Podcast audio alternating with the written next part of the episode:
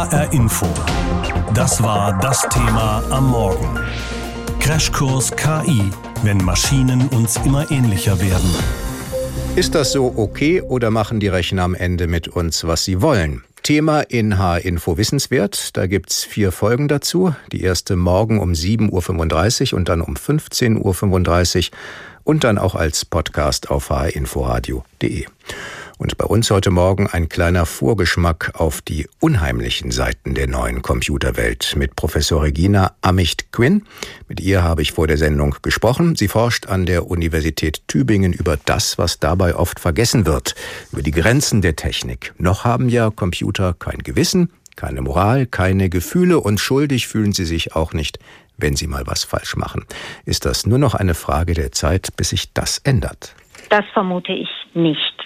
Das, was wir heute und auch in Zukunft unter künstlicher Intelligenz verstehen werden, sind Systeme, die kein Weltbild haben. Und für Moral, für moralisches Handeln und auch für die Reflexion von moralischem Handeln, also für Ethik, muss ich Kontexte verstehen und brauche ein Weltbild. Mhm. Und die ersten heiklen Fragen gibt's ja trotzdem. Wenn zum Beispiel selbstfahrende Autos Unfälle bauen, wer ist denn dann schuld, wenn Computer kein Weltbild und keine Moral und kein Schuldbewusstsein haben?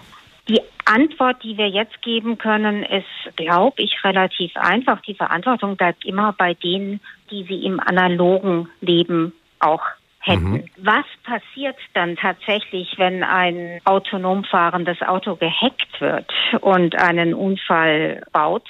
Diese Fragen haben wir noch nicht geklärt. Gleichzeitig glaube ich, dass die großen ethischen Fragen auch nicht das Trolley-Beispiel sind, also ob man links die Oma oder rechts das Kind überfährt, sondern es sind Fragen danach, wie Verkehrskonzepte in der Zukunft mhm. aussehen. Schauen wir mal auf das, was künstliche Intelligenz vielleicht leisten könnte. Also würden Sie sagen, Roboter im Krankenhaus, die operieren, okay, aber künstliche Richter mit Urteilssprüchen am Amtsgericht, das geht überhaupt nicht. Ähm, das ist eine interessante Frage, weil wir natürlich auch Roboter, die operieren, schon haben. Wir haben im ganzen Gesundheitssektor enorme Erfolge von KI, was verbesserte Diagnosen angeht, was die Behandlung seltener Erkrankungen angeht oder auch was die Erforschung von Epidemien angeht. Und gleichzeitig können diese Systeme nicht Menschen ersetzen, weil beispielsweise ein Anamnesegespräch, wenn irgendein Mensch mit unklaren Symptomen zum Arzt geht, nicht auf Datenerhebung reduziert werden kann. Was die Richter angeht, da wissen wir, dass es ähm, in den USA schon algorithmische Systeme gibt, die zum Einsatz kommen, beispielsweise um Prognosen über die Rückfallwahrscheinlichkeit zu stellen. Mhm. Das ist hoch problematisch, weil wir natürlich wissen, dass das, was uns dann als objektiv vorkommt, wenn ein System eine Entscheidung fällt, alles andere als objektiv ist. Algorithmische Systeme sind nicht objektiv, die beruhen auf Daten, die aus einer Welt stammen, die beruhen auf Daten, die in irgendeiner Art und Weise gesammelt wurden. Die beruhen häufig in diesem Fall auf Daten der Vergangenheit, sodass Vorurteile der Vergangenheit in algorithmischen Systemen reproduziert und verhärtet mhm. werden. Und das Problem haben wir ja schon oft, wenn es zum Beispiel um die Prüfung von Kreditwürdigkeit geht oder auch um Bewerbungen. Was kann man denn tun, um die Kontrolle zu behalten? Die Datenschutzgrundverordnung sagt eindeutig, dass jeder Mensch das Recht hat, nicht einer automatisierten Entscheidung unterworfen zu werden, wenn diese Entscheidung eine tiefgreifende ist. Also da geht es nicht um die Frage, ob man ähm, welche Buchempfehlung man kriegt. Das ist ein guter Grundsatz. Gleichzeitig bringt er die Problematik mit sich, dass es für die Menschen, für die das eine Entscheidungsunterstützung sein sollte und nicht die Entscheidung selbst, genügend Wissen und genügend Zeit und genügend Kompetenzen haben müssen, um sich gegen eine solche Entscheidung zu wehren. Da wird es natürlich problematisch, weil bei vielen weder die Zeit noch die Energie noch das Durchschauen dieser Systeme möglich ist und vorhanden ist. Künstliche Intelligenz. Thema auch in HR Info Wissenswert. Da gibt's vier Folgen. Die erste morgen um 7.35 Uhr und 15.35 Uhr. Und natürlich auch in HR Info als Podcast auf hrinforadio.de. Und bei uns heute Morgen ein kleiner Vorgeschmack auf die künstliche Intelligenz, die noch kommt. Auch Computer können ja schon sehr menschlich sein, manchmal sogar charmant, war ja Stavrianos über eine persönliche Begegnung mit einem Androiden. Can I get training? Auf solche gewohnte Fragen kann Elenoid schon ganz gut antworten. Superb. Then you came to the right place. We provide a wide range of opportunities for developing your competencies and cross-functional soft skills concerning entrepreneurial thinking. Für Studien mit ihr und Nutzern ist sie aktuell von Mitarbeitern von Merck als Beraterin für die Work-Life-Balance im Unternehmen eingesetzt. Doch man kann sie nicht sehr detailliert fragen, wie ich gleich zu Anfang feststelle. I would like to have more flexible work hours in my job. Sorry, I did not get that. Eigentlich muss ich ihr die richtigen Fragen stellen. Zum Teil reagiert sie dann auf Stichworte oder erlernte Gesprächsmuster. Johannes Völker programmiert Elenoid und ähnliche humanoide Roboter. Er erklärt, wie diese die menschliche Kommunikation lernen. Der Unterschied zwischen einem Smart Speaker, der nur auf Schlüsselwörter hört, wie Hey Alexa, mache dies und das. Also ist keine echte Sprache. Seit neuestem benutzen wir Elenoid mit der Spracherkennung von Google. Also von Google kriegen wir aber nur die gesprochene Sprache in Form von Text zurück. Und diesen Text können wir dann weitergeben an einen Chatbot. Ein Chatbot versucht dann den Sinn hinter dem Text zu verstehen und dann eine passende Antwort zu bilden. Mit sogenannten Chatbots sollen solche Gesprächstypen und Muster in die menschliche Kommunikation einführen. Doch das kann auch nach hinten losgehen, sagt Johannes Völker bei dem Versuch, durch Kommunikation auf Twitter zu schulen. Es gab ja schon Experimente von Microsoft, dass sie gesagt haben, wir trainieren unseren Chatbot mit Twitter und Tai hieß der. Also die Leute haben angefangen, den den Roboter dann mit rassistischen äh, Sachen zu bombardieren und dann wurde der auch rassistisch, weil er halt alles gelernt hat was man ihm gesagt hat. Noch steht die Autonomie solcher Roboter also in den Kinderschuhen. Doch langfristig sollen sie immer mehr lernen, sagt Professor Ruth Stock-Homburg vom Fachgebiet Marketing und Personalmanagement. Wenn Roboter Standardaufgaben, also Dinge, die sich immer wiederholen, für uns Menschen erledigen können, haben wir Menschen natürlich mehr Zeit, jetzt uns auf den Kunden einzustellen. Zeit für Dinge, die ansonsten vielleicht gerne mal auf der Strecke bleiben. Aber als Ersatz für Menschen sieht sie die Androide nicht. Ich glaube, dass wir auf absehbare Zeit, und da reden wir bestimmt über die nächsten 30 Jahre, Roboter, Menschen immer besser unterstützen können. Aber ein Ersatz von Menschen durch Roboter, da sind wir sehr, sehr weit von entfernt. Wir wissen auch nicht, wie menschenähnlich solche Roboter eigentlich sein sollten. Viele Menschen fühlen sich auch gehemmt, denn wenn Elenoid mit diesen blauen Augen aufschaut und ihr Blick der Geräuschquelle nachschaut, dann fühle ich mich jedenfalls irgendwie wie in der Toy Story. Es fühlt sich unnatürlich und fast gruselig an, wenn sprechende Computer menschenähnliche Gestalt haben. Und deshalb stehen mit Elenoid nicht nur die Androiden auf dem Prüfstand, sondern auch wir Menschen mit unseren Bedürfnissen in der Kommunikation. Vielleicht reden wir am Ende doch lieber mit einer interaktiven Kiste oder einem richtigen Mensch als einer menschlichen Gestalt aus Silikon. HR Info. Das war das Thema am Morgen. Crashkurs KI, wenn Maschinen uns immer ähnlicher werden. Dann könnte der Mensch bald nichts mehr zu tun haben oder viel weniger. Die Maschine war ja schon immer ein Konkurrent auf dem Arbeitsmarkt, seit das Rad erfunden wurde. Und jetzt ist eben alles digital. Mit dem Roboter und dem Rechner könnten auch heute viele Jobs entbehrlich werden, die jetzt noch Menschen machen. Jan Eggers. Legal teams across the world are working smarter.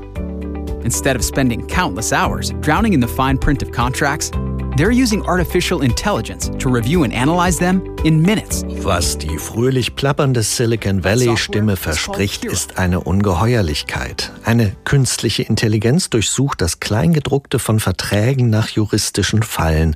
Eine Maschine erledigt die Arbeit von Anwälten, Angehörigen eines Berufszweiges also, der sich bislang immer auf der Gewinnerseite der Automatisierung wähnte.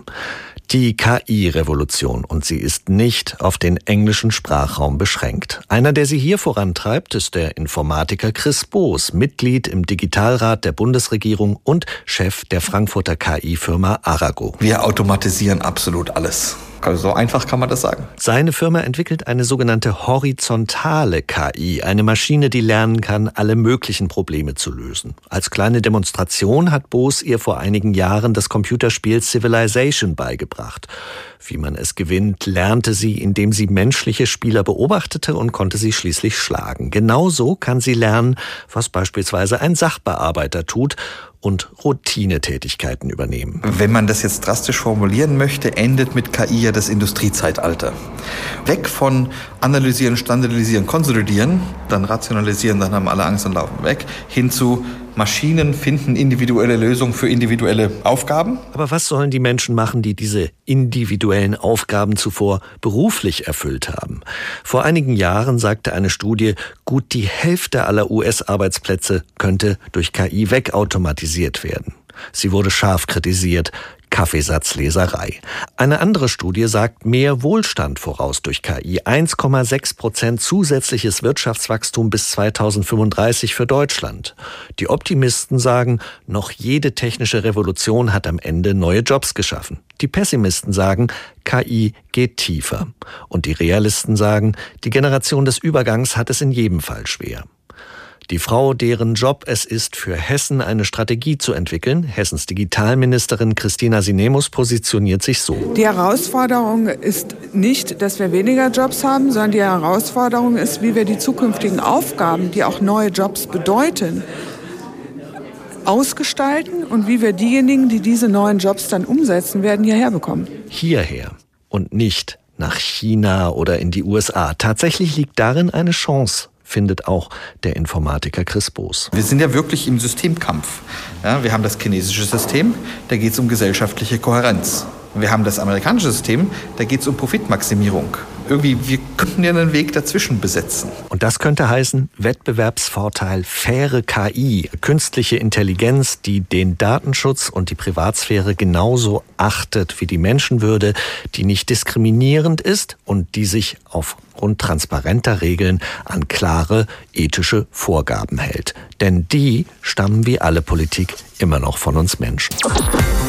Künstliche Intelligenz, das Thema heute Morgen und auch in H-Info wissenswert in einer vierteiligen Serie. Los geht's um 7.35 Uhr und 15.35 Uhr morgen oder als Podcast auf hinforadio.de. Heute, wie gesagt, schon ein Vorgeschmack und zwar auf die relative Dummheit dieser Technik und natürlich auch auf die klugen strategischen Entscheidungen, zum Beispiel des Chip-Herstellers Infineon, der mit Übernahmen ganz groß rauskommen will. Infineon-Chef Reinhard Ploss hat heute gut lachen. Nicht nur, weil im kalifornischen Silicon Valley die Sonne scheint. Aus Brüssel hat ihn am Morgen die Nachricht erreicht, dass die EU-Kommission keine Einwände bei der Übernahme von Cypress hat. Cypress ist ein Halbleiterhersteller aus San Jose, mitten im Silicon Valley. Für uns ist die Übernahme von Cypress ein ganz großer Schritt in die Richtung, dass wir ein Anbieter werden, der für Lösungen alle notwendigen Produkte hat. Heute haben wir schon einiges, aber wir können unseren Kunden nicht so was Fertiges anbieten. Wenn nun auch die Behörden in den USA und China zustimmen, dann wäre die 9 Milliarden Euro Übernahme perfekt. Cypress hat derzeit etwas mehr als 6000 Mitarbeiter und kommt auf einen Umsatz von 2,2 Milliarden Euro im Jahr. Nach der Übernahme wäre das Münchner Unternehmen weltweit die Nummer eins bei der Chipherstellung für Autos und insgesamt die Nummer 8. Wann es soweit ist, steht aber noch nicht fest. Eventuell Ende des Jahres, vielleicht aber auch erst im neuen Jahr. Infineon-Chef Ploss ist auch in Silicon Valley gekommen, weil man die dortige Start-up-Szene mit den Chips des Unternehmens vertraut machen will. Wir haben tolle Produkte, die wir den Start-ups geben können, wo wir den Start-ups sagen können, mach das in der und der Weise und du kommst viel schneller zum Ziel. Und genau das ist Infineon diese Woche bei einem ehemaligen Start-up gelungen. Das Suchmaschinenunternehmen Google setzt in seinem neuen Smartphone Pixel 4, das diese Woche vorgestellt wurde, einen neuartigen Radarchip von Infineon ein, hergestellt im Werk in Dresden. Das Telefon lässt sich per Gesten steuern, erklärt Andreas Urschütz von Infineon. Und beispielsweise dem Handy die Information geben, wenn ich mit der Hand hinlange, hallo, der Besitzer kommt, die Hand nähert sich, schalt mal die Authentifizierung ein und äh, authentifiziere den Nutzer, Login ein. Unter anderem mit diesen Hochfrequenzchips will sich Infineon vom Markt absondern. Das Unternehmen produziert vor allem in Deutschland, Österreich, Malaysia und den USA. Ein bedeutender Markt für die Münchner sind die Chips für die Automobilindustrie. In zwei von drei Fahrzeugen stecken diese mittlerweile. Vor allem beim autonomen oder teilautonomen Fahren sieht Infineon einen Markt mit Wachstumspotenzial. Sollte die Übernahme von Cypress in Nordkalifornien gelingen, könnte Infineon noch stärker in das Segment der vernetzten Geräte expandieren, also zum Beispiel Haushalts- oder Industriemaschinen, die mit dem Internet kommunizieren. Dreimal pro Stunde ein Thema. Das Thema in HR Info. Am Morgen und am Nachmittag.